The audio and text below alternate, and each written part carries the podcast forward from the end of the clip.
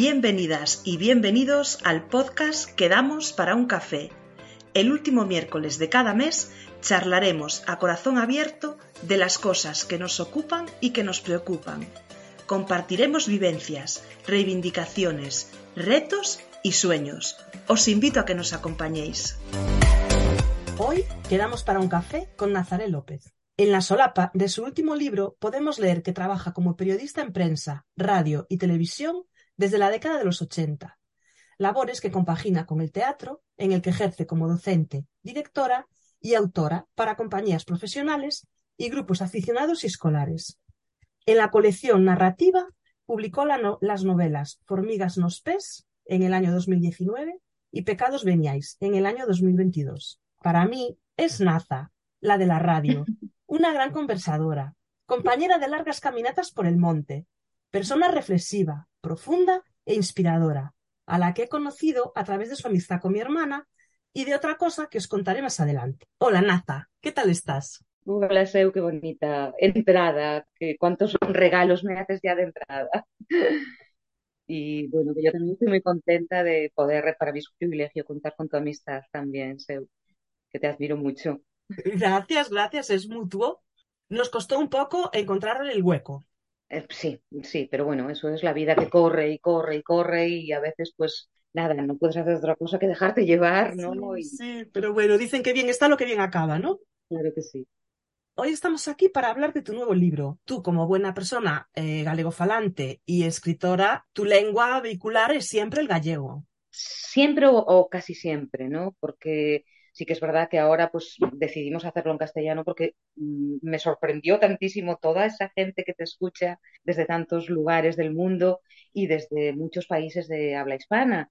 Y yo tengo, soy una enamorada absoluta de Argentina. En los dos libros, además, sale Argentina mucho y el lunfardo también está por ahí, ¿no? Pero mm, sí que es verdad que yo socialmente eh, y laboralmente siempre hablo en gallego. Mi lengua materna es el castellano. Mi madre, pues mi padre ya se crió fuera de Galicia, eh, por Asturias, por León y demás. Mi abuelo era ferroviario, entonces andaban por ahí pues en las estaciones que le correspondía. Mi madre era maestra, era hija de maestros y tampoco pues en aquellos momentos del franquismo pues ella cuenta, ¿no? Yo siempre digo a mi madre que era una maestra republicana en el franquismo porque se había criado con un señor de la Escuela Libre de Enseñanza, que era mi abuelo, y que hacía trampas para enseñarle a los niños galego por debajo y para permitirlo, pero que realmente pues su lengua y lo que eh, ese constructo lingüístico en el que tuvo que vivir toda su vida fue el castellano. Entonces, nosotros en casa no escuchábamos el galego nada más que cuando hablaban mi padre y su hermano.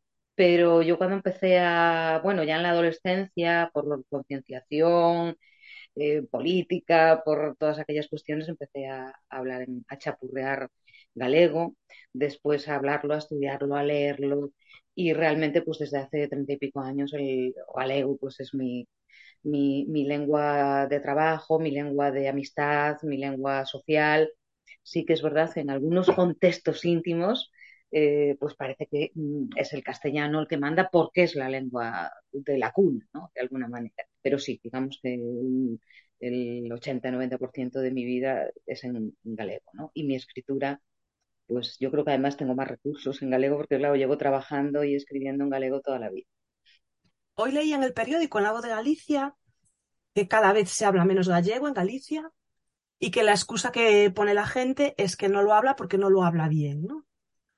Ya, eh, yo creo que en eso compartimos de alguna manera complejos con el resto del país, con el resto de las comunidades autónomas, que somos, tú, eh, viene un inglés aquí, se pone a hablar castellano o galego y aunque lo chapurree lo habla perfectamente. Nosotros tenemos como ese pudor a no hablar. Y yo siempre me acuerdo de una cosa que dice pues mi amiga Rosa Moreiras, que es lingüística del ayuntamiento, lingüista, perdón, del ayuntamiento de trabajo, y que siempre dice, el peor galego es el que no, es que no se fala, el peor gallego es el que no se habla. Entonces, yo creo que es que esos, es, es una disculpa, ¿no? Realmente y también que de alguna manera pues eh, somos así, en este caso somos así como pudorosos y vergoñentos y, que nos da vergüenza si no lo hacemos todo perfecto y la perfección, bueno, no existe, ¿no?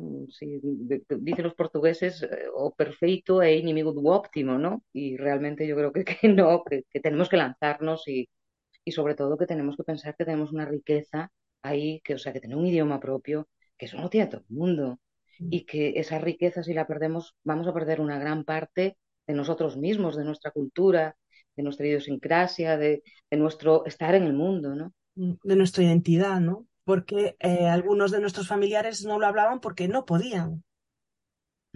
Y ahora eh, que podemos, pues no lo hablamos, ¿no? Yo la primera que hablo mayoritariamente castellano. Mi madre cuenta anécdotas terribles de, de, de- lo que hacían algunos maestros en las escuelas cuando los niños hablaban galego. Los castigos y, y, bueno, castigos que en aquella época pasaban por, mandar a un niño a coger unas piedrecitas para que luego los demás castigados se arrodillaran, por ejemplo, ¿no? Cosas terribles y que también tenían que ver con la lengua. Y ir a un médico y cambiar de idioma porque no te iba a entender cuando el médico entendía perfectamente. O incluso en las familias, ¿no? Que entre, entre los mayores se hablaban en gallego y a los hijos les hablaban en castellano porque no fueran a pensar en el colegio que ellos no sabían hablar Mm, castellano. Sí, Y sí, en casa de mi abuela pasaba así, por ejemplo, ¿eh? Bueno, Ujú. retomamos. Ahí estamos, ¿no? Con el cafecito. Tu, tu primer libro, que lo tengo aquí, se titula Formigas nos pés, que viene siendo en castellano Hormigas en los pies. Y es una novela eh, que cuenta una historia, ¿no? De una mujer y de cómo afronta una serie de pérdidas en su, en su vida. Hablas mucho en tus libros de las mujeres, de la tribu, de la sororidad. ¿Hasta qué punto es importante para ti que quede plasmado en tus palabras esa, esa sensación? Yo eh, creo que lo hago, que lo hago sin querer, o sea, que lo hago de una forma natural, que es lo que me sale. Cuando empecé a oír hablar de, de en Formigas nos pes ya y en este también mucho más todavía, pues que había un, que el concepto de sororidad estaba ahí muy presente en, en- mis historias, en mi historia y demás, pues la verdad que como que me alegró. Dije, ah, qué bien, pero no me alegró porque dijera meta conseguida, sino como que ni lo había pensado, ¿no? Y dije, qué bien que esto también esté así, pero no es algo como buscado. Es que yo creo que es, muchas veces digo, eh, no sé si sé escribir muy bien personajes hombres, no sé si mm, de alguna manera también considero y voy al tópico de que aquello que ya tuvieron mucho protagonismo y que ahora como que los quiero como secundarios, como eh, simplemente pues personajes que hacen avanzar la trama o que provocan o que motivan, pero que no esa parte eh, interior que yo creo que reflejan todos mis personajes de alguna manera, o sea, ese intimismo, ese hablar desde las entrañas de alguna manera. Yo no sé si sabría hacerlo también con, un- hombre, la verdad, lo digo así. Eh, es verdad que he escrito personajes masculinos, sobre todo en teatro, pero a veces digo, claro, yo la mayoría del teatro que he escrito lo he escrito a medida. Una compañía que me encarga una obra sobre un tema y que me dice tengo tantos actores y tantas actrices, ¿no? Entonces, pues escribía ya para señores concretos, pero no sé si sabría llegar tan al fondo del alma y me parece que también pues es un poco un acto de honestidad, es decir, yo escribo desde esa eh, parte femenina que de alguna manera creo que conozco por mí, por las personas que estáis a mi lado, yo creo que es un poco, un poco va, va por ahí. No es algo como pensado, pero eh, no me planteo ahora. Estoy con, bueno, pues otras cosas que tengo ahí en el cajón y que andan ahí dando vueltas a la cabeza. Y el otro día lo pensaba y decía, bueno, en esta cosa ya hay más hombres, pero hay más hombres porque circulan alrededor de mujeres, no porque ellos sean los protagonistas, sino otra vez más, como en Formigas los Pes, pues con, porque están ahí, porque a ellas les pasan cosas también, eh, a veces mm, en base a lo que ellos actúan o viven o provocan, ¿no? Ah, Convivimos en sociedad, hombres y mujeres, no podemos. Y, y después yo sí que creo mucho en la tribu femenina, ¿no? Quiero decir, en todos los momentos duros de mi vida, ella es una vida muy larga, muy larga, ese, esa tribu de mujeres eh, que estamos perdiendo también, porque antes las tenía, la teníamos dentro de la casa, antes mm, daba- pues íbamos a parir y teníamos a las tías, a las abuelas, a la madre, a las primas, y ahora todo eso, de alguna manera, yo siento que lo estamos suplantando con las amigas, con esas caminatas según que nos damos los sábados tan maravillosas por el monte, con los círculos que, que casi eh, sin que los busquemos van apareciendo cada vez más en- que son femeninos, porque eh, no sé si es que también ahora ya se empieza a animar más gente, pero tú, yo qué sé, te vas a una clase pues de yoga o a una meditación o a una clase de trabajos manuales, tal, y la mayoría de las personas que acuden, que se están formando, que a lo mejor son mayores, que ya o están jubiladas o están a punto de jubilarse, son mujeres. y tus círculos poco a poco se van ampliando y se van ampliando con un peso femenino muy fuerte, lo cual no quiere decir que, que, en fin, que no haya hombres y bienvenidos sean y ojalá cada vez estemos más en igualdad y no tengamos que hablar ni de sororidad ni de nada, de nada. Pero por ahora es lo que es. Es lo que es y yo creo que hace mucha falta. Sí, sí, sí, porque además ese apoyo, que es un apoyo casi como uterino, ¿no? Que es un apoyo maternal, que es un apoyo, eso yo lo he encontrado mucho más en las mujeres. No quiere decir que no lo haya encontrado en hombres también, ¿eh? Sí, sí, aquí cada uno hablamos de nuestra experiencia y otra persona puede tener otra experiencia, pero... Y luego también es que la mujer, mujeres hemos estado calladas mucho tiempo. Nos toca hablar ya un poquito también. ¿No? Sí, bueno, pues la primera es una novela larga. Hoy nos vamos a centrar más en la segunda, si te parece bien.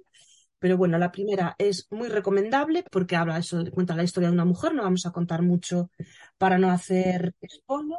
Y los invitamos a que, a que lo lean. ¿Y mm, has pensado traducir los libros a castellano?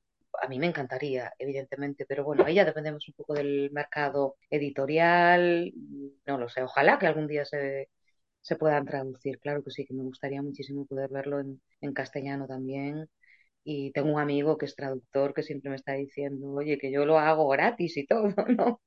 Y digo, hombre, no, pero, pero bueno, eso también ya pues depende un poco del mercado editorial y de, de lo que las, la editorial pues determine de alguna de alguna manera. Tú date cuenta que yo soy una escritora serodia, que pues publico mi primer libro con casi 60 años, ¿no? Eh, entonces, pues bueno, en este momento pues estoy, me dejo unar y me dejo llevar mucho pues por, por que es eh, mi editorial, y, y, bueno, pues ahí está, a ver qué pasa. ¿Y qué palabra utilizaste? ¿Escritora? Serodia.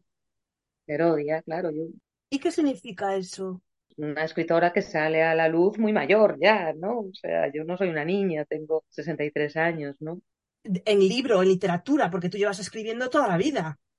Sí, sí, sí, es verdad. O sea, eh, yo llevo toda la vida escribiendo, pues para prensa, para radio, para televisión, para revistas, para, eh, yo qué sé, pues para catálogos de vinos, como quien dice, ¿no? Y creo que en todo lo que he hecho, pues en, incluso en, en, los reportajes, crónicas, y hasta en las entrevistas o, demás, de alguna manera yo creo que siempre, sin quererlo tampoco, sin pretenderlo de una forma consciente, pero mi constructo literario siempre ha estado ahí. Porque yo sé, si alguna vez, si algo he querido ser en mi vida desde que tengo memoria, y, y, tengo memoria desde muy antiguo, pues yo recuerdo muy pequeñita, con muy poquitos años, escribía cuentos y yo lo que quería ser en este mundo era escritora. Y llego al mundo del periodismo en un momento en el que todavía pensábamos que es que era un, como un camino mucho más fácil para llegar a la escritura. Después la vida pues me, me va llevando por un lado, por el otro, las obligaciones, las familias, en fin, estas cosas.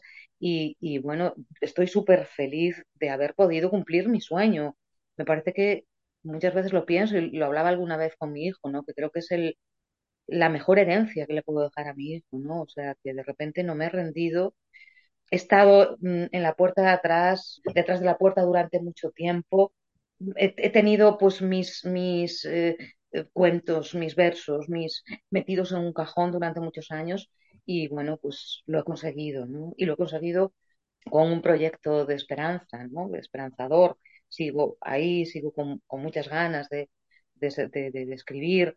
Es cierto que este último año he escrito muy poco. Esta novela entró en la, en la editorial, eh, salió ahora en, en octubre y entró en la editorial eh, a principios de enero del año pasado. Recuerdo que cogí las vacaciones de Navidad y corregí ahí el libro. Y es cierto que este año, pues por circunstancias personales, no he estado muy dedicada ni escribiendo demasiado, pero eh, ayer también lo hablaba con, con, otra amiga común, decía, me siento como que es un barrohecho eh, fértil de alguna manera en el que he estado en este tiempo, ¿no? Apuntando alguna cosa, pues eso, garabeteando algún folio y demás, pero que estoy ahí, estoy ahí con un camino de esperanza y, que estoy muy contenta por, por, por haberlo conseguido, que esto me ha rejuvenecido muchísimo. Sí, las cosas también yo creo que pasan por algo y cuando tienen que ser.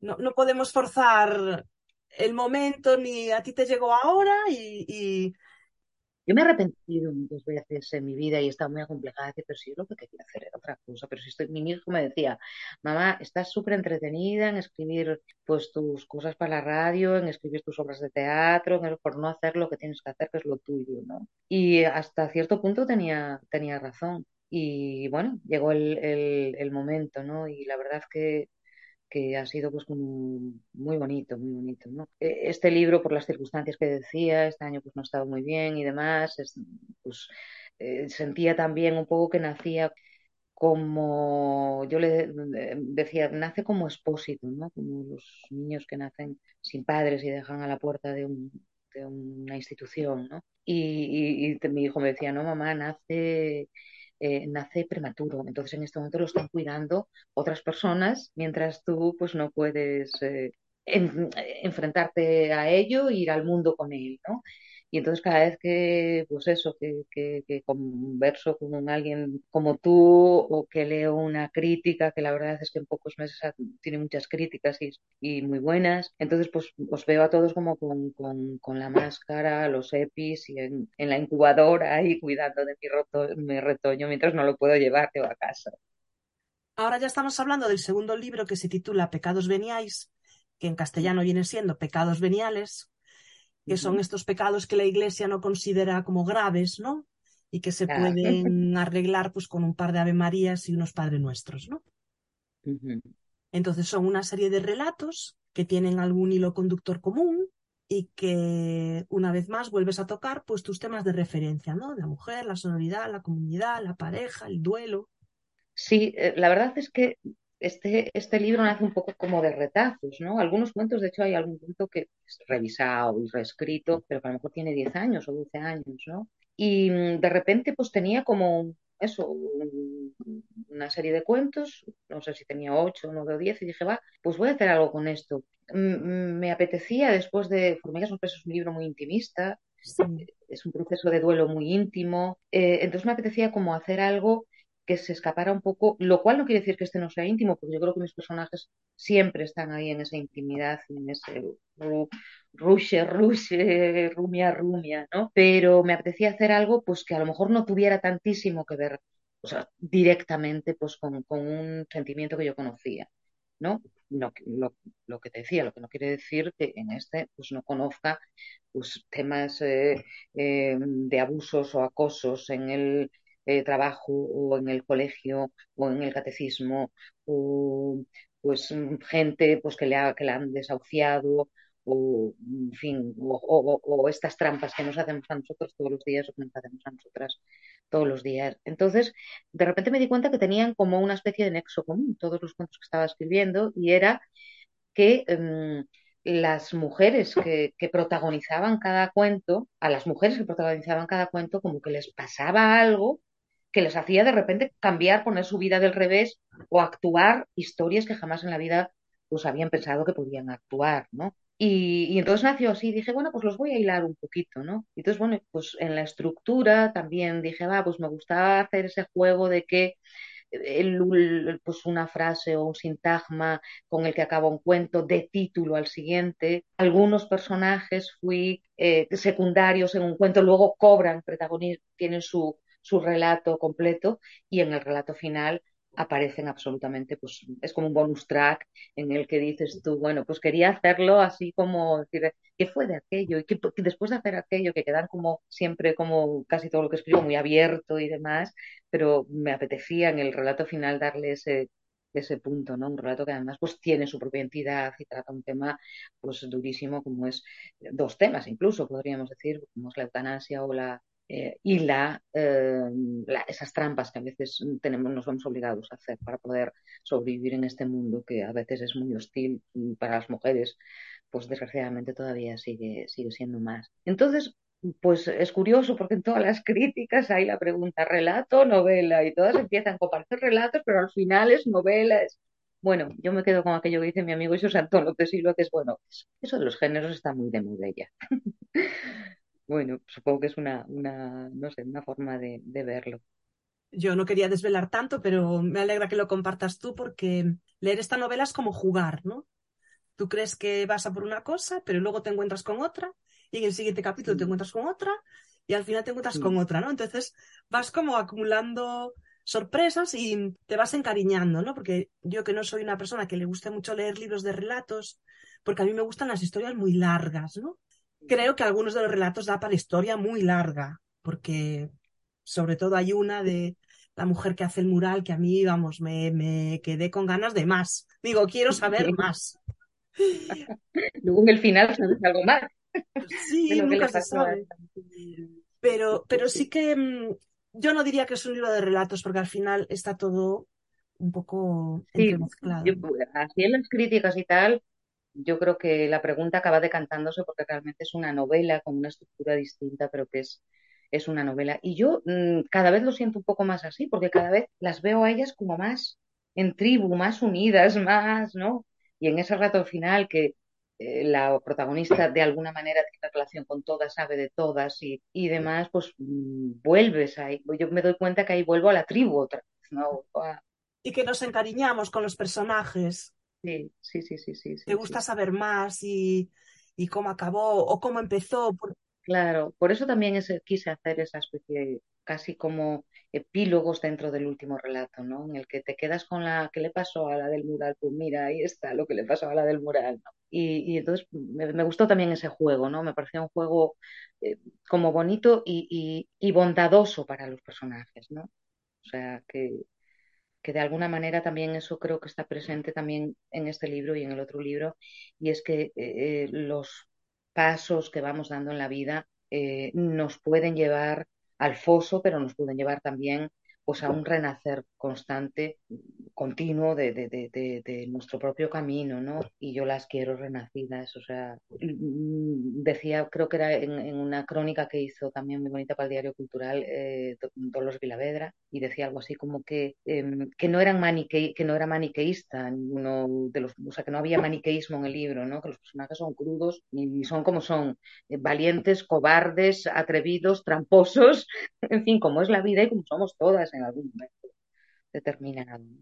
Y yo creo que también refuerza un poco el, el valor interior que tenemos cada uno de nosotros, ¿no? Que a veces vas por la vida como transitando por inercia, dejándote llevar, y de repente te descubres en un cuerpo que no es el tuyo, en una vida que no es la tuya y no estás a gusto. Y estas mujeres son bravas, son poderosas, porque saben lo que quieren y no se quedan en lo que conocen, ¿no? Van a buscarlo. Y partiendo muchas veces de la vulnerabilidad, porque muchas de ellas son tremendamente vulnerables, tremendamente afectables por el entorno, por lo que les pasa. Y se produce ese hecho determinado en el que de repente su fuerza emana porque estaba ahí. Bueno, yo creo que asumir nuestra vulnerabilidad nos hace más fuertes. Hombre, Yo, por ejemplo, soy una persona que llora mucho. Entonces, bueno, pues cuando eres más joven te da como un poco de apuro, ¿no? O te da así cosica tal. Y ahora ya, ¿qué ventajas de la edad? Que te da todo igual, que te haces más libre, más consciente y vas por la vida de otra manera. Digo, pues yo si tengo que llorar, me echo mis dos lagrimitas, me las quito y se acabó. Y, hacerte cargo de tu propia vulnerabilidad, yo creo que te hace más fuerte. Claro que sí, claro que sí. Yo creo que, además mm, es algo que tengo como ahí grabado desde hace muchos años, que eres fuerte en la medida que eres vulnerable. O sea, que estás como un junco en la medida que te puedes partir y, recomponer, ¿no? Si no, yo creo que hay algo que falta y qué sanadoras son, no sé, muchas veces las lágrimas. Es verdad que cuando te quedas en ese lagrimeo o en ese gimoteo, eso es eh, distinto, ¿no? Eso que pues en, la, en psicología llaman ese, ese, rebusco sentimental, ¿no? Que no, es, no estás en tristeza, realmente estás con una rabia que no puedes y lo, y lo actúas como una tristeza falsa, ¿no? Pero cuando las lágrimas son de verdad que sanadoras son, Sí, a veces es que no podemos hacer nada más que llorar. Pues sí. La vida nos pone situaciones y dices tú, ¿qué hago? ¿Lo puedo resolver? No, ¿qué voy a hacer? Bueno, pues llorar y decir, oh, pues hoy para adelante con lo que tengo y mañana pues ya veremos. Claro que sí. No queda más. Claro Pues recuerdo eh, una de estas caminatas que nos damos por el monte, que estabas revisando tu primer libro y te habían dicho que tenías que eliminar unas 100 páginas. Entonces yo te pregunté, primero, cómo se hace para eliminar 100 páginas de algo que tú has parido, ¿no? Porque muchas veces los escritores sentís el libro como un hijo. ¿Y cómo puedes escribir tantas páginas? Eres muy prolífica. te contesto primero a los segundos, si te parece, ¿no? Una eh, es mi oficio, entonces eh, es mi oficio, no digo mm, el oficio como escritor, sino el oficio de escribir. O sea, llevo toda la vida escribiendo y creo que el periodismo te ayuda en ese sentido, igual que en otras cosas te corta mucho mm, las alas porque es una profesión muy exigente en la que tienes que, hoy estás maravillosa aquí arriba, pero mañana tienes que volver a estar maravillosa porque es lo mismo, estás siempre en la palestra del juicio de alguna manera, ¿no? Entonces, mm, eh, creo que hay algunas cosas en las que te ayuda y es en la fluidez de la palabra y también en que eres eh, como mucho más, eh, tienes menos pudor a la hora de conservar. Tú en el periodismo te tienes que adaptar a, aquel, a aquellas líneas o aquel tiempo, entonces, bueno, sabes que tienes que cortar, ¿no?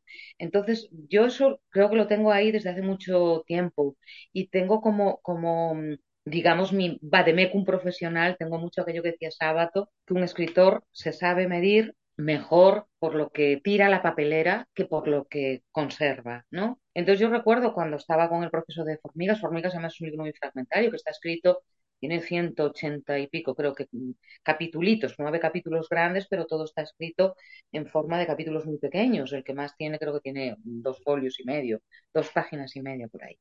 Entonces, eh, mm, bueno, lo primero, como cortas, eh, yo ahí lo que tenía, tuve que, tengo que darle unas gracias enormes a, a quien fue mi editor, porque sus sugerencias creo que las admití creo que un 95%. Todo. Él también me dijo, o sea, sí, puede quedar así, pero me di cuenta que, claro, que es verdad que había relatos que estaban bien, o relatillos o escenas que estaban muy bien, pero que realmente ya lo había contado eso, ¿no?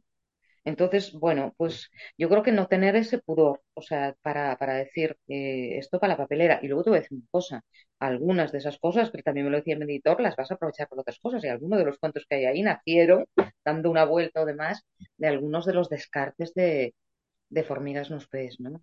Y, y, y, yo creo que, que, que, que mejoró mucho, o sea, que realmente cuando te das cuenta que después de licuar lo que queda de zumo es lo bueno, pues vamos, que sin pudor, sin complejos, Ya, ya. adelante.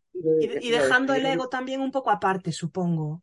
Sí, lo que pasa es que yo creo que hace tanto tiempo que en ese sentido, ¿sabes? Mm, Lo actúo así. Ya yo misma, por ejemplo, en este libro no hubo ninguna, eh, ningún cambio de edición. En este libro no lo, no, no, no hubo, ¿no? Mi, mi editor, nada, pues hubo correcciones de buscar cómo separamos los párrafos, eh, yo qué sé, pues comas que te falta una coma o que se te coló un da por un K, ¿no? Sí. Y demás, pero no hubo ya recortes, ¿no? Entonces yo creo que ahí pues que, que, que también que me he hecho un poco como, como, un poco también profesional de la edición, que me encanta, ¿eh? porque al fin y al cabo he sido editora toda mi vida en prensa, en radio y en televisión, ¿no? Pero bueno, para ser un, un primer libro, yo he leído algún primer libro que, madre mía, y para ser un primer libro se nota mucho oficio, la verdad. Bueno, eso, eso pues también, ahora Dolores Vilavedra decía, ¿no? Con, en esa crónica de la que te hablaba, decía pues que, que bueno, que ya que había sorprendido Formigas dos P, los P's con una escritora serodia, pero muy madura, que sabía muy bien lo que quería contar y demás, y que con este libro, pues de alguna manera se, se afianzaba ese, esa, esa idea. Claro, es, es que no publico este libro con 20 años. ¿No? Lo publico con mucha carga a la espalda a todos los niveles, profesional, eh, psicológica, emocional, de vida. Es, es verdad. Eh, yo que siempre tuve mucho miedo a, envejecer, ¿no? A que fueran pasando los años y el contador cada vez se quedara más bajo y realmente ir haciéndote mayor, ¿no? Ir creciendo tiene muchas ventajas. Mira, hay una cosa que me dice mi hijo siempre, que a mí me encanta y me la he puesto también así como, como, como digamos, guía de camino, ¿no? Y es, es como un chiste, ¿no? Pero la verdad es que si te pones a pensarlo, tiene una, una profundidad muy positiva y muy bonita. Me dice, mamá, tú nunca serás vieja, tú siempre serás contemporánea. Y me encanta, me, me he puesto eso ahí, me encanta, porque, eh, y el otro día se me decía una compañera que estaba diciéndome lo mismo que tú y me decía, pero vamos a ver, le decía, pero vamos a ver, tú lees muchísimo. O sea, estás nutriéndote de lecturas, de películas, de músicas nuevas, porque pones el ordenador y pones el YouTube porque buscaste no sé qué tal y de repente descubriste aquella cantante argentina y dices tú, qué niña, qué maravilla y tal, ¿no? Eh, estás en contacto con gente joven. Eh, no, a mí me encanta. Ahora no, pero durante muchos años en la radio aquí y, en otros mm, eh, medios que he trabajado he tenido gente de prácticas, ¿no? eso desde hace pues 27 o 25 años. Y el estar en contacto con gente joven también. Y el tener esas ganas de... Entonces creo que esa contemporaneidad nos hace que evidentemente envejecemos. El otro día me lo decía el del seguro, me decía, que por dentro los cuerpos están igual. Digo, pues no estarán. Claro que no, es verdad. Yo tengo una artritis mm, eh, cervical degenerativa desde niña, por un golpe, o sea, pero tengo que ya noto que esto, que lo otro, que demás pero de alguna manera ese nutrirte de lo que está pasando, de lo que ocurre, de, de lo que se escribe hoy, lo que se cuenta hoy, lo que se, las músicas que se hacen hoy, lo que mm, habla hoy la gente joven y demás, te da un punto de contemporaneidad que a veces yo me miro y digo, no me creo los años que tengo encima, no soy creído. Ya, yo me acuerdo una vez mi hermana que me decía, eh, dentro de mí me siento aquella chica, ¿no? De 20, 20 y pico que se vino a vivir a Santiago, empezó su vida y tal, y, dice, y claro, me miro en el espejo y el espejo me devuelve otra realidad. Sí. Fíjate que a mí me gustan los espejos, yo tengo espejos en toda la casa, o sea, tengo muchos espejos y me encantan los espejos. Y, hace muchos años me pasaba un poco lo que me dices que le pasaba a Marta, ¿no? o sea, que me miro en el espejo y ahora me, cuando paso por delante de los espejos, que salgo de la habitación y ya me he topado con con tres espejos de alguna manera. Siempre delante del espejo sonrío y la sonrisa te quita muchos años. La alegría de vivir siempre es un motor. La alegría de vivir incluso en los momentos en los que no estás nada alegre. Porque, bueno, hay momentos muy duros y, temporadas y meses y años que son muy fastidiados y, ¿no? Pero yo recuerdo en algún momento así duro, duro, duro, que mi vida cambiaba completamente de todo, ¿no? O sea, no iba a convivir con las personas que estaba conviviendo, no iba a vivir en la misma casa, no iba... Y como poquito a poco, pero bastante rápido, ya iba teniendo como eh, pequeñas así eh, ráfagas en la, en, la, en, la, en la cabeza que me decían, ay, qué cómodo es vivir en un piso, por ejemplo, ¿no? O sea, había dejado mi casa, mi casa del campo, toda ay, qué cómodo es vivir en un piso, ay, qué rico está esto, ay, que puedo ver la serie que yo quiero sin que nadie me tosa, ¿no? Pequeños placeres prosaicos del todo que incluso cuando estás, que estás con el orazepam y que estás con el antidepresivo y que estás con... vienen ahí. Lo cual no quiere decir que no hay momentos en los que ya pasas por el espejo y dices, chao, ¿no? Vivir siempre vale la pena, pero es verdad que hay temporadas que, que parece que se ceba con uno, ¿no? Que todo viene ahí atravesado. Pero bueno, tú ya me conoces, tú ya sabes que yo soy una mujer muy alegre y súper vital, pero sí que es verdad que hay temporadas que hay que agarrarse a eso porque no hay nada más. hay que llorar y agarrarse a las lágrimas. Estábamos comentando antes que tú trabajaste en la tele, en la radio, en prensa, en el teatro, en musicales. De todos estos medios, eh, ¿tienes alguno favorito? ¿O te sientes más a gusto quizá en uno que en otro? A estas alturas de mi vida, eh, bueno, yo siempre dije que donde más eh, cómoda me sentía era en la prensa. O sea, yo recuerdo la primera, el, primer reportaje que escribí para el Progreso de Lugo, el periódico de mi pueblo, que iba, menos mal que mi padre había comprado varios ejemplares, porque lo gastaba, o sea, lo llevaba, pero al baño, a todas partes, iba con ¿no? la emoción de ver mi nombre escrito y de ver mis palabras, las palabras que yo había compuesto ahí en, en escritas. El resto pienso que llegó por casualidad. He disfrutado muchísimo en la tele, en, la, televisión española, con aquellos equipos que éramos como familias, que vivíamos juntos, porque viajábamos juntos, dormíamos juntos, o sea, era todo mm, familia. Todo lo que aprendí de mis compañeros y compañeras de televisión española, que fue para mí un máster. La radio me encanta. La radio de noche me ha dado amigos mm, para toda la vida. Toda mi profesión me ha dado amigos, que yo muchas veces lo digo, es que yo recorro Galicia eh, y no tengo que, coger hoteles nunca. Me voy a Madrid, me voy a Barcelona, no tengo que coger hoteles. Y es gente que a veces veo cada 15 años y que cuando la veo, pues me pasa lo que decía León Felipe cuando volvió a la universidad, ¿no? Que decíamos ayer, después del mm. exilio y toda la, película, ¿no? Em, entonces, mm, me ha gustado mucho, sobre todo, la parte social de la tele y de, y de la radio. La radio me encanta radio me gustaba, sobre todo la radio de noche me gustaba mucho, que tuve la, la pues eso, la, el gran privilegio de poder hacer radio de noche en la radio galega durante tres temporadas y, la verdad que fue muy bonito. Si tuviera que quedarme ahora con una cosa, y ahí ya sí que se me van a ver los años.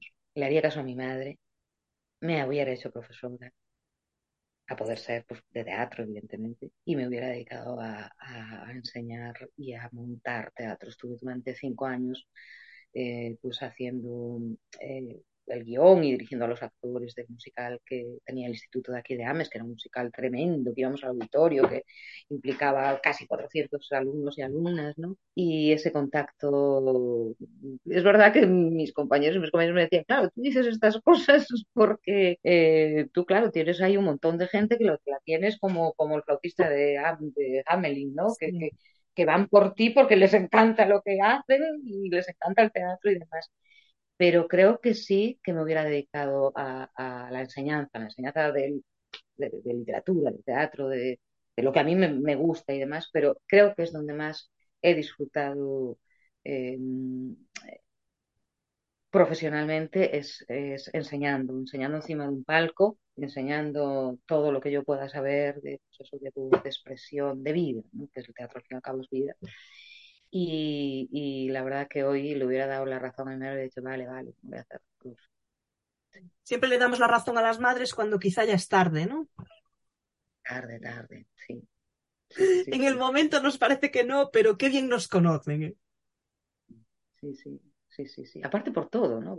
No sé, yo tenía mucho miedo a enfrentarme a adolescentes porque había trabajado en teatro con grupos eh, aficionados de adultos y con grupos profesionales de adultos y con niños, con niños hasta 12 años o así. Y el adolescente me parecía que volvía otra vez a estar allí en una galería que teníamos donde vivíamos cuando mi hijo era adolescente, eh, recibiendo un montón de, de, de, de, niños y, ¿sabes? Enfrentándome a aquellos problemas que, resultaban como me resultaban. Y de repente mmm, trabajé con adolescentes cinco años en, en este proyecto de los musicales del instituto y para mí fue... Que eran súper famosos en el ayuntamiento. Esos musicales lo petaban muchísimo. Bueno, y que íbamos al, al auditorio de Galicia y, y, decían, ahí vienen los de Ames. No, pff, a ver qué traen. Y de repente, claro, veían que colgábamos a los niños del Trus y que hacíamos pirámide desde cinco tal y que montábamos en directo el barco de Piratas del Caribe y que... Y, y bueno, que alguno de los niños que tenía 15 años, que tuvo que poner después su madre, darle un permiso para actuar de técnico con los grandes de la Quintana y la empresa que venía de Estados Unidos porque lo pillaban, ¿no? En fin, fue una, una experiencia alucinante, ¿no? Todos los, la, la cantidad de funciones, hacíamos ocho, cuatro funciones por día, en, en, luego en el auditorio hacíamos a lo mejor también dos o tres, y, y venían todos los institutos del país y, y flipaban con aquello que decían, pero esto es el Circo del Sol. Y dicen, no, no, estos son los niños de Ames y un grupo de 11 locos de profesores y profesoras con, conmigo, que era la apuesta por el ayuntamiento, porque me ponía el ayuntamiento para ir allí pues, a, a hacer la, a trabajar la parte de, dramaturgia y de, guion y demás. Y, la verdad que, vamos, es de un enriquecedor y trabajar eso con, adolescentes que, que, es un periodo tan difícil, tan a veces duro en la vida. Yo recuerdo mi adolescencia como algo bastante duro, ¿no? Y, de repente poder acompañar ahí es que eso es maravilloso. Por eso creo que me quedaría, fíjate, no, no, no, es que esté echando de mi vida el periodismo y todo lo que me ha dado, ¿eh?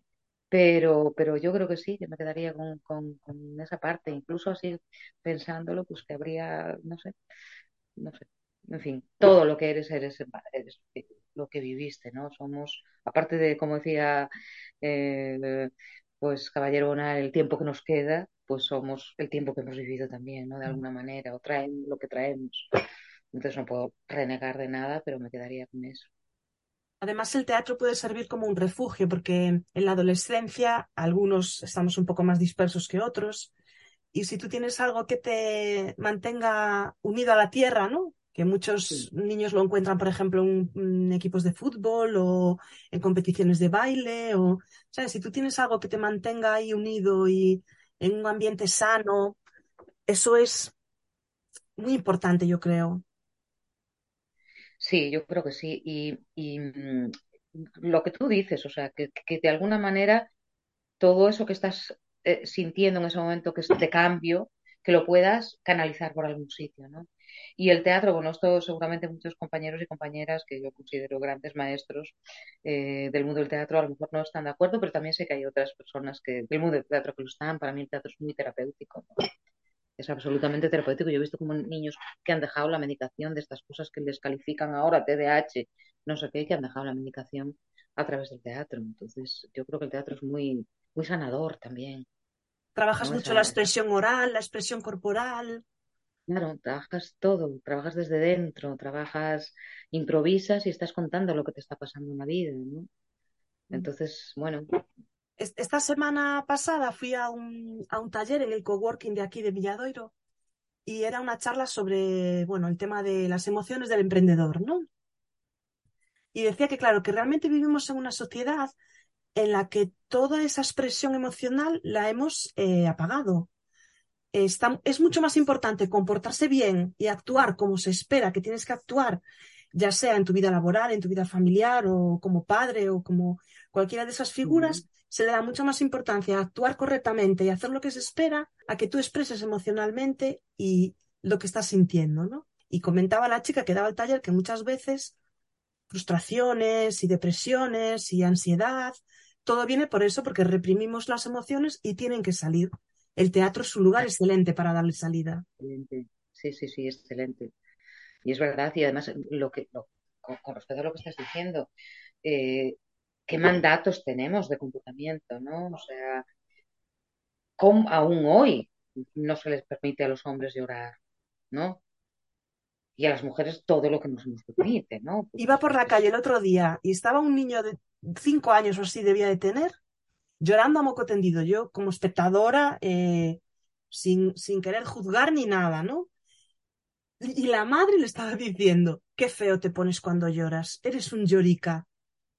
Y claro, digo yo, jolín, y yo que soy tan llorona, que te lo comentaba antes, digo, ¿Y cuántos años pasas avergonzado porque no quieres llorar delante de no sé quién o de no sé cuánto? Y qué sanador es, qué liberación. Lloras dos minutos, papá, te limpias y estás listo ya para comerte el mundo. Sí, es verdad. Es verdad. Dos o, diez. A lo mejor más de diez ya entramos en otras cosas, pero eh, y qué mala, qué mal, eh, qué mala educación final tenemos a ese nivel, ¿no?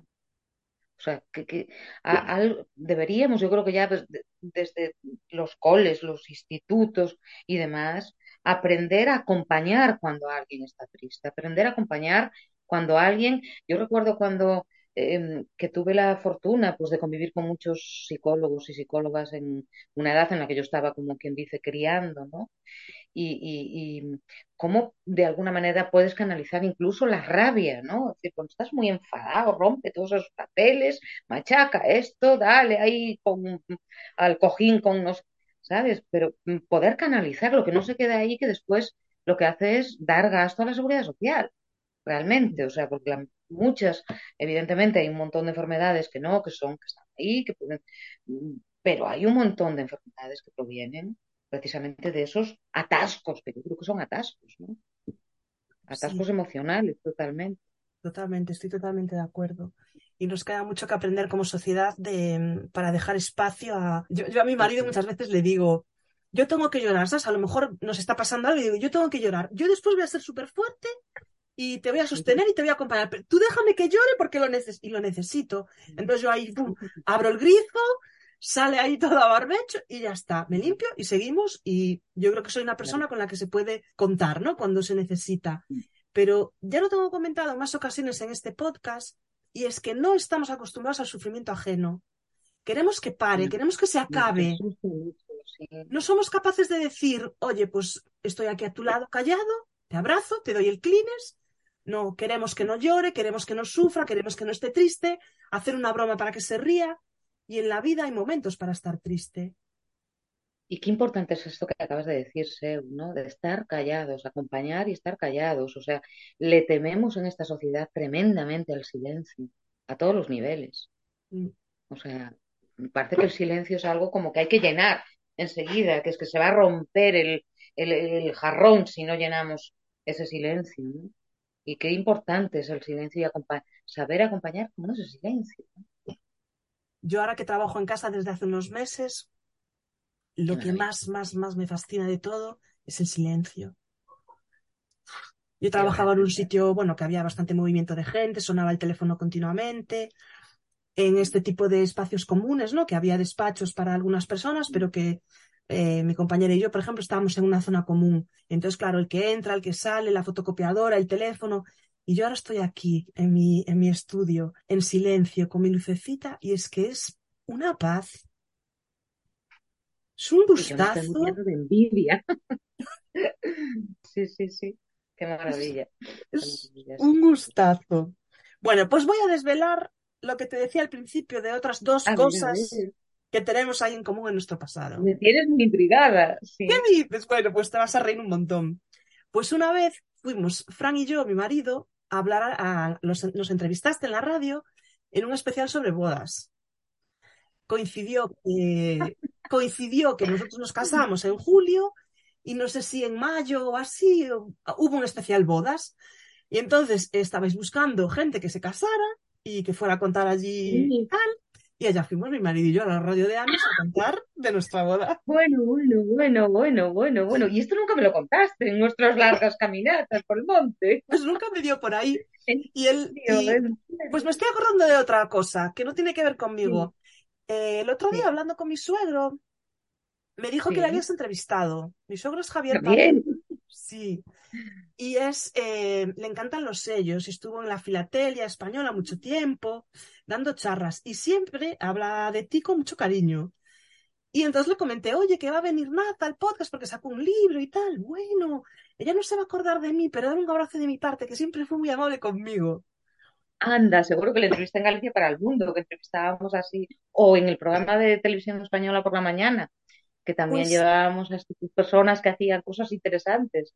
Yo no, bueno, yo no lo sabía, me lo contó él y, no lo recuerdas. Recuerda que era de un tema de filatelia y él estuviera en la asociación estatal y bueno, hacían congresos, hacían exposiciones y, y, sí que lo recuerda. Pero bueno, la que yo quería contar. Sí, ¿verdad? Es curioso. Sí, Como al final estamos todos conectados. Pues no sé si recordarás un desfile de modelos benéfico que hubo allá por el año 2014 que presentaste en Bertami Dance con Moncho Barrajo. Sí, sí. ¿Recuerdas? Pues ahí debutó esta señorita como modelo. o sea que vamos, que vamos, que antes de las caminatas ya teníamos un pasado común. teníamos un pasado, bueno. No me han llamado de las Cibeles, no me han llamado de la pasarela, de... nada, a mí no me llamó nadie más. Pero. Y a mí para presentar las campanadas. Vaya por Dios. Pues sí, sí, nada. Me acuerdo ahora de Pilar Candocia, que fue la que me hizo esta descabellada propuesta. Y yo, por supuesto, como corresponde, acepté para desfilar con la ropa de su tienda. Y allí echamos la tarde, en Bertamirans. Fíjate, qué cosas. Bueno. ¿Cómo, son los, caminos? Presentaste así muchas galas, muchas cosas de estas de... Porque te llama la gente y tú eres una persona que mm, eres muy cercana, ¿no? Que te gusta siempre aportar tu granito de arena, ¿no? Tus conocimientos y eso es muy de agradecer también. Bueno, no lo sé, quiero decir, eh, a lo mejor más antes, ¿no? Ahora a lo mejor me, me, me, me, cuidaría, me cuido un poco más a ese nivel, pero Sí, o sea, sí que he presentado cosas y demás, pero supongo que eso también va un poco con el papel de presentador de televisión que de repente te piden o te... No. Bueno, yo creo que el COVID también cambió mucho la forma como nos relacionamos. Sí, Desgraciadamente, ¿no? Sí, eh, sí. Hombre, y en mi caso ya yo ya no estoy para hacer muchas presentaciones, quiero decir, incluso lo comentaba alguna vez aquí en el ayuntamiento, ya, pues, o sea, ya, ya que, que, empiece gente joven a hacer cosas, ¿no? Quiero decir, no, ahora ya evidentemente pues un tiempo fuera, ¿no? De, de, esas, eh, de ese circuito, pero, pero, pero bueno, que también todo tiene un, momento y una edad, ¿no? Yo, la verdad es que eh, y además que son situaciones que son cansadas a veces, ¿no? Porque muy estresantes estresantes e incluso a veces mm, hombre, yo evidentemente me llaman para presentar algo en la Bahía de San Simón, porque como he ido, presentar datos de la memoria y tal, y sigo yendo a lo que sea, pero eh, ya otro tipo de cosas muchas veces ya primas otro tipo de historias, ¿no? Porque es verdad que, por ejemplo, lo que la tarde que tú decías, pasamos allí la tarde, pero es una tarde es un día entero que, que, que, estás allí, que pasas frío o calor, que estás esperando, que tal, y bueno, pues llega un momento en que uno ya dice, bueno, es que ya no me puedo estar exponiendo todo el tiempo a esto, ¿no? y creo que es sano también. Más como algo puntual, quizá. Claro, claro, claro. O muy medido, muy, muy, eh, muy de aquellas cuestiones que, ¿no? Aparte que, bueno, tampoco ya no te llaman tanto, ya hay mucha gente, o sea, ya, ya no te llaman directamente. Pues a mí me parece súper interesante convivir así distintas generaciones, ir aprendiendo unos de otros, que antes era como se transmitían los aprendizajes y ahora parece que ya llegas a una edad, ya te apartan, te ponen ahí en una esquina y ya no vales para nada. Y... Tú no sirves para nada, no puedes vivir del pasado, muchas cosas así muy curiosas. Por ejemplo, mi hija eh, le pide a los Reyes Magos unas agujas de calcetar, porque una de sus abuelas le enseñó a, mm, a ganchillar y dice que le ayuda mucho para tener paz mental, ¿no? Porque al concentrarse en contar y en tal, pues que le ayuda mucho a, y ahora quiere aprender a, calcetar. Entonces ya dijo eh, mm, las agujas de calcetar y que me enseñe, bueno, la otra abuela, en este caso mi madre, ¿no? Que le ya cuenta con mi madre para que le enseñe. Y, y me dio una satisfacción, ¿sabes? Una felicidad que tenga en cuenta a su abuela, que le dé valor a eso, que, ¿sabes? Digo, qué bonito.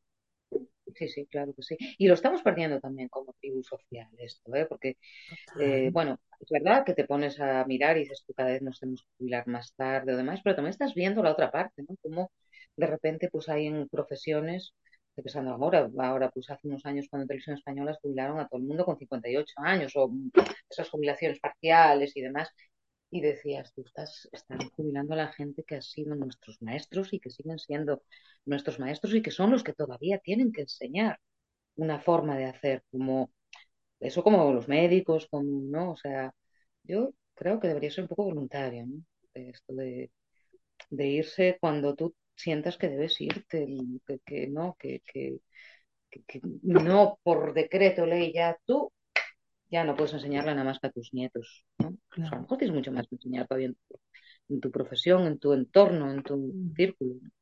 Depende mucho de las profesiones también, porque hay profesiones que físicamente son muy exigentes.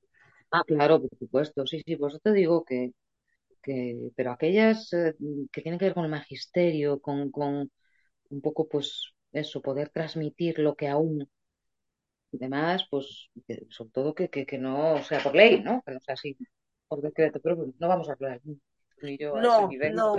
Pero... bueno, aquí en nuestro ayuntamiento, estoy hablando de memoria, pero creo que había una señora que iba, mm, que daba talleres, eh, que organizaba el ayuntamiento, y enseñaba, pues eso, eh, lo que ella sabía hacer, calcetar, ganchillar, coser.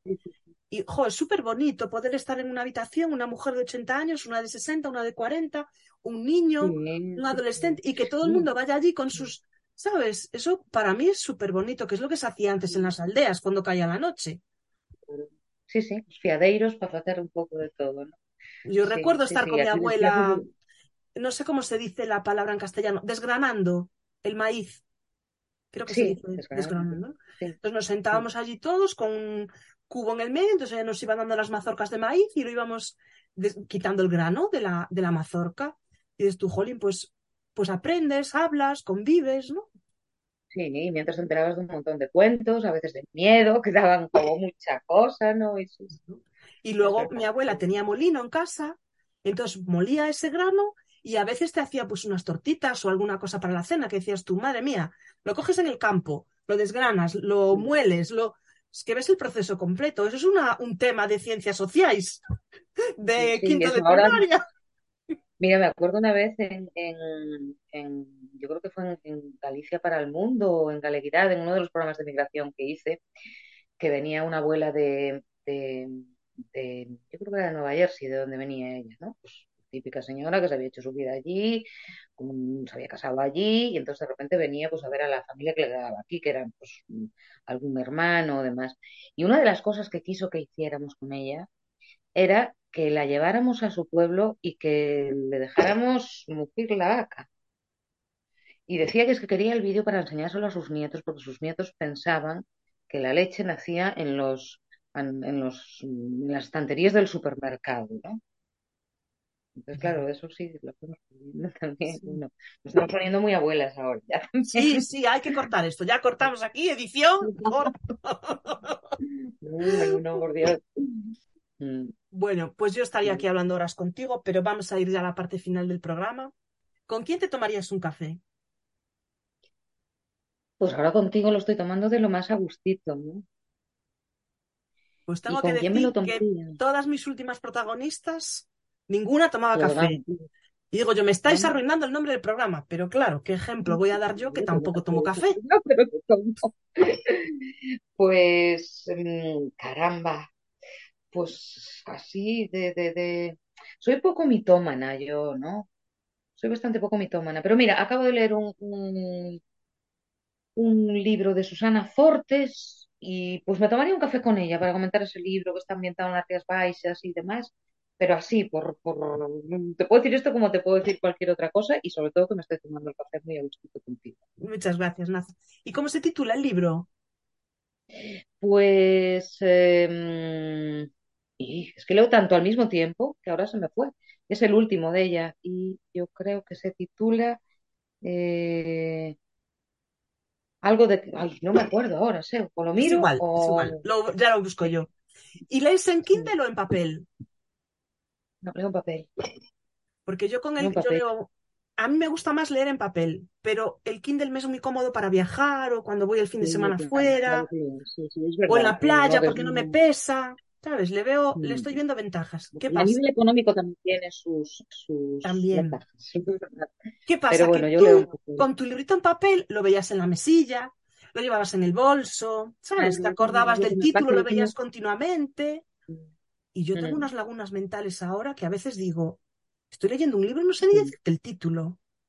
Sí, sí, sí. Bueno, yo eso me pasa siempre porque lo acabé ayer o anteayer y de repente estoy leyendo. Yo habitualmente leo, eh, siempre tengo, por ejemplo, un libro de poesía en la, en la mesilla, ¿no?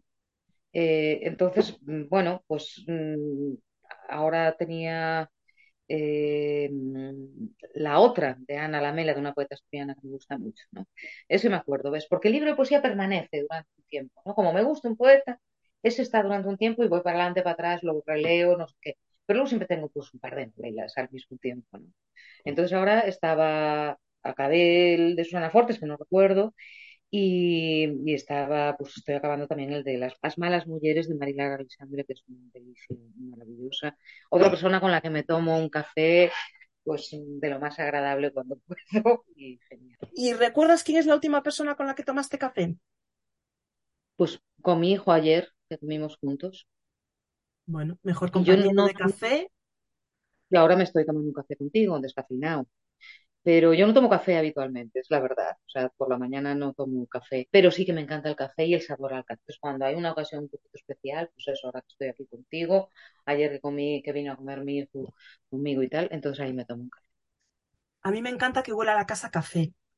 Y también, Porque, eh, por ejemplo, el fin de semana que desayuno con mi marido, él toma café, entonces huele a café.